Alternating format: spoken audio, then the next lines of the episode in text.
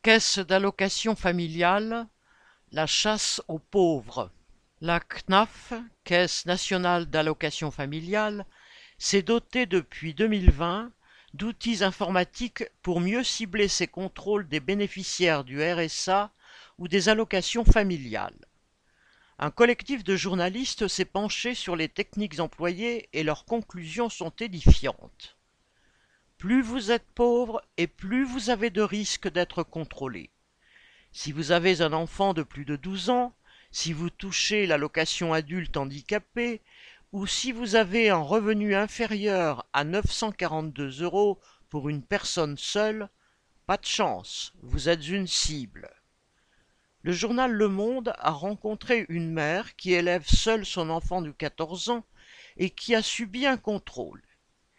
Il lui a d'abord fallu rassembler un tas de documents, dont tous les relevés bancaires depuis l'ouverture des droits au RSA. La contrôleuse a noté tous les montants crédités sur ses comptes.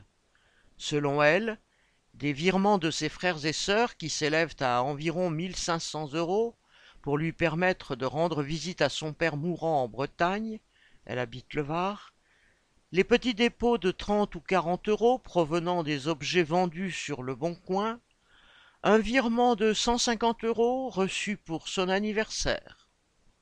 Ces petites rentrées auraient dû être déclarées comme revenus entre guillemets. Le lendemain, elle a reçu un courrier lui demandant de rembourser 2864 euros, sans plus d'explications sur les détails de ce montant.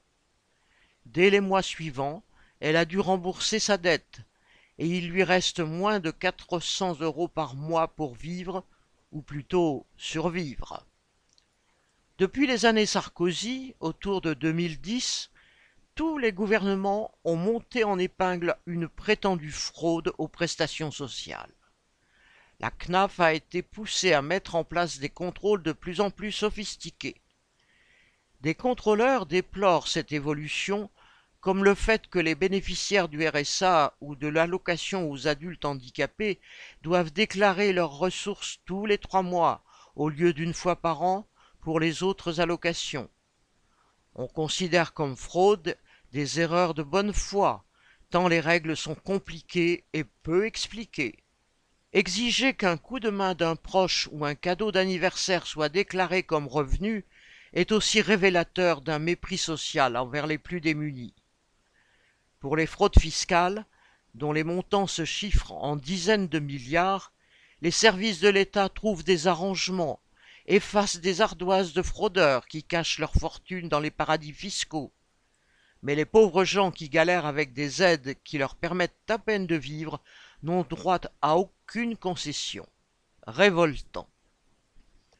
Correspondant Hello.